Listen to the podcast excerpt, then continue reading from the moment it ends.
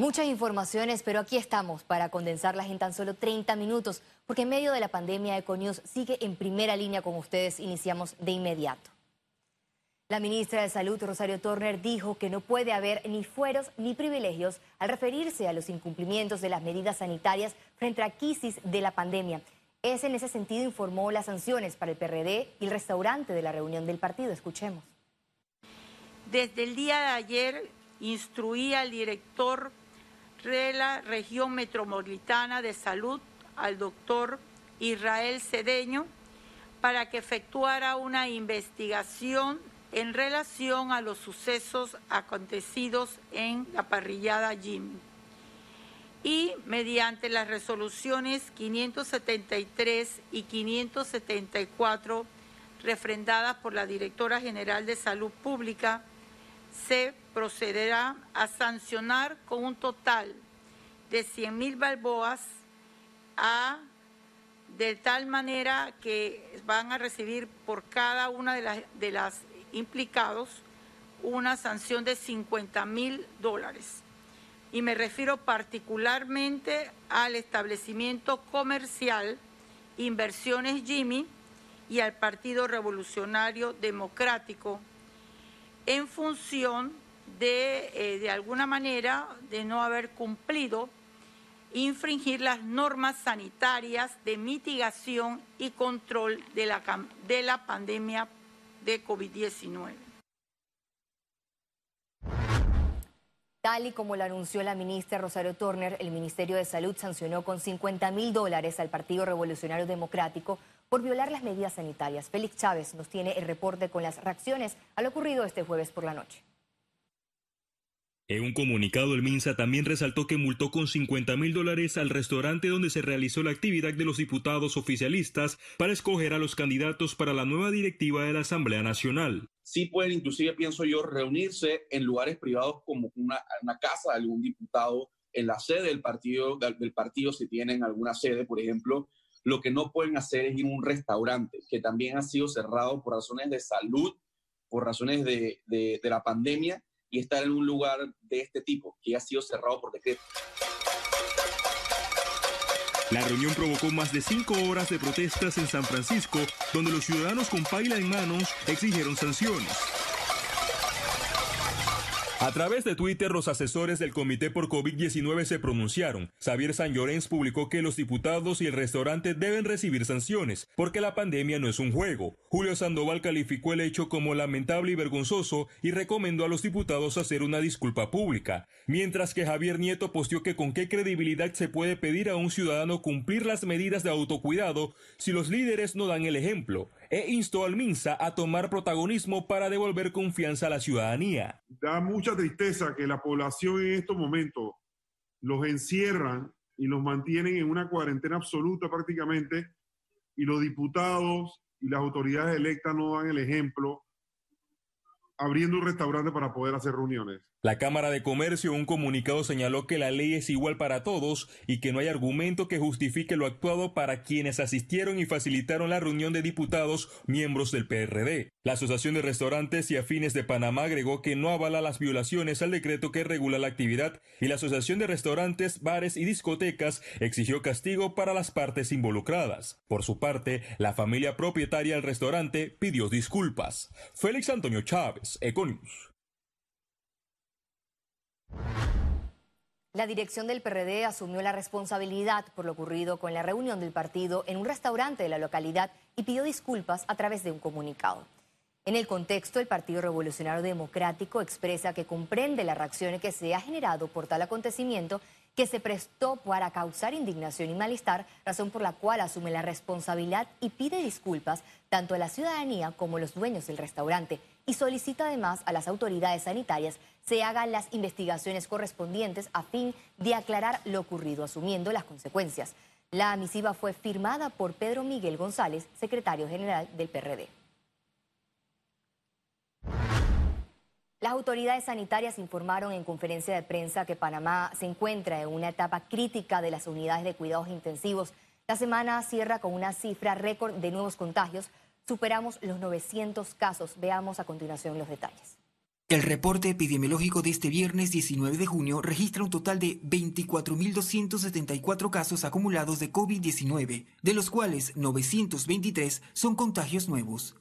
626 es la cifra de pacientes hospitalizados que sigue en aumento, 123 en cuidados intensivos y 503 en sala. En cuanto a los pacientes recuperados clínicamente, tenemos un reporte de 14.359. Hasta este viernes 19 de junio, Panamá sumó un total de 485 fallecimientos. Tras la pandemia del coronavirus, Panamá aplica pruebas rápidas serológicas de antígenos y plasma convaleciente. Van más de 100 días desde que se reportó el primer caso de COVID-19 en el país y las autoridades médicas no han parado de aplicar muestras rápidas en los centros de salud y en las comunidades. A esto se le suman más de 15.000 pruebas de antígenos practicadas con un hisopado para determinar las proteínas del coronavirus en 20 minutos. En el caso del PCR yo estudio el RNA del virus.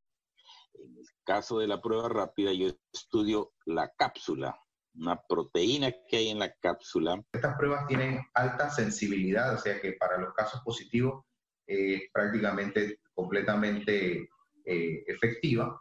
Y a los casos negativos que aún presenten síntomas, entonces se pueden corroborar con las pruebas de PCR. Las pruebas de antígenos que lidera el Instituto Gorgas pueden detectar los casos inmediatamente entre un 70 a 90%. La hemos aplicado en sujetos asintomáticos, o mejor dicho, presintomáticos, personas que uno o dos días antes de aparecer los síntomas se le hizo la prueba, esta prueba rápida y también han salido positivos. A la lucha contra el COVID-19 se le incorpora el tratamiento de plasma convaleciente con transfusión de sangre de recuperados para reducir la severidad en pacientes críticos. Los hospitales deben ser previamente validados para eh, documentar que en efecto cumplen para poder participar en este proceso de transfusión.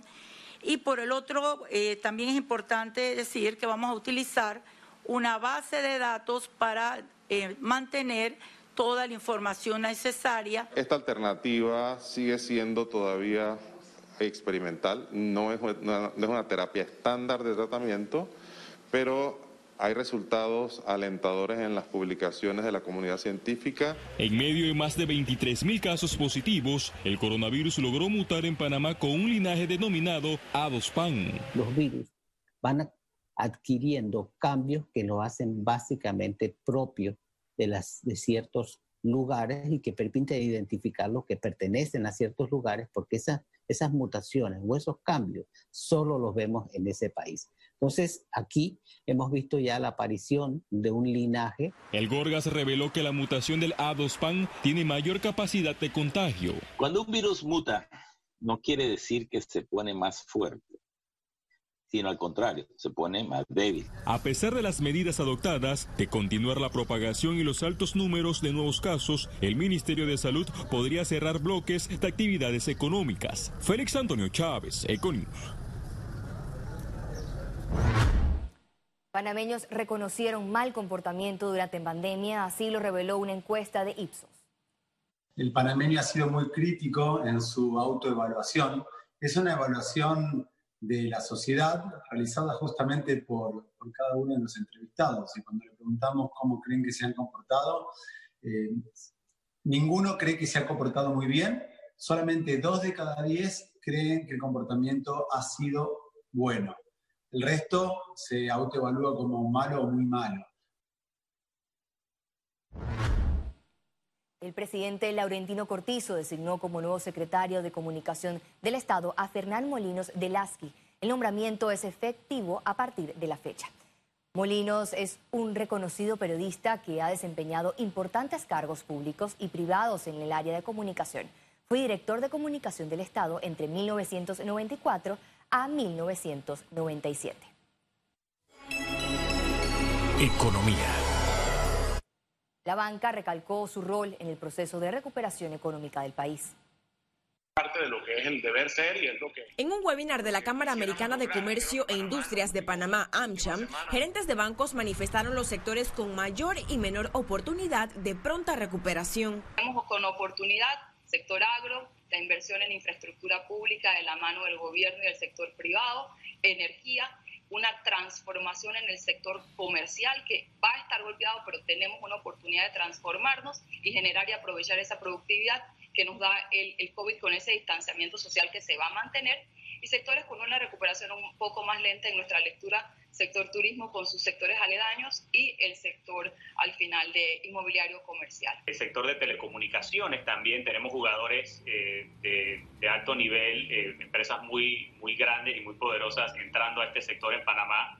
Eh, y hemos visto ya cómo han hecho inversiones importantes y yo creo que también ahí pues van, van a continuar. Explicaron que hay elementos que implementar para lograr la reactivación el tema del fondo de liquidez que tanto se ha hablado eh, y que creo que siendo un país que no tiene un, lender of last resort es bien, bien importante tener esa facilidad en su lugar. Se está trabajando eh, y ojalá se logre concretar a corto plazo. Y por otro lado, creo que es importantísimo eh, lo que tanto se ha hablado también del fondo de apoyo a las pymes. Gobierno activo, promulgando nuevas políticas, buscando fondos para que se puedan finalmente entregar a los sujetos de crédito, esa reactivación y esa participación de la banca va a ser mucho más demorada. También se refirieron al sector construcción. Un sector económico que vemos con crecimiento probablemente en el mediano plazo para, para una vez que pueda lograr colocar, creo yo, el inventario actual antes de comenzar a producir inventario adicional. Los bancos se preparan para la segunda fase de moratoria que iniciará el 1 de julio. Ciara Morris, Econews. En las próximas semanas, las micro, pequeña y mediana empresa podrán tener acceso al apoyo financiero para su recuperación de los servicios. El Ejecutivo ya activó un plan de reactivación de las MIPIMES. Este consta de cuatro programas. Uno, activación de capital, en el que darán préstamos de hasta 10 mil balboas sin intereses. Dos, créditos preferenciales, con préstamos de hasta 150 mil balboas con condiciones flexibles bajo la administración del Banco Nacional. Tres, Fondo Garantía. Las MIPIMES gestionarán préstamos con entidades financieras. Cuatro, banca de oportunidades para mujeres y jóvenes emprendedores. Estos cuatro programas forman el plan de recuperación de las MIPYME y suman más de 200 millones de balboas que estarán disponibles en las próximas semanas. Para la Federación de Cámaras de Comercio de Panamá, el anuncio es positivo, ya que se ajusta a sus peticiones. Darle la primera inyección para que ellos empiecen, la economía empiece a reactivarse, ¿verdad? Eh, crear una banca estatal donde esté unido el gobierno, Fede Cámara, el, las MIPIMES para ayudarlas porque necesitan. ¿eh? Ellos ahora mismo están muy golpeados y si ellos van a ir a un banco en estos momentos, que todo banco exige un flujo, necesitan un estado de cuentas, no lo tienen. Entonces, eh, no vamos a poder reactivar la economía rápidamente.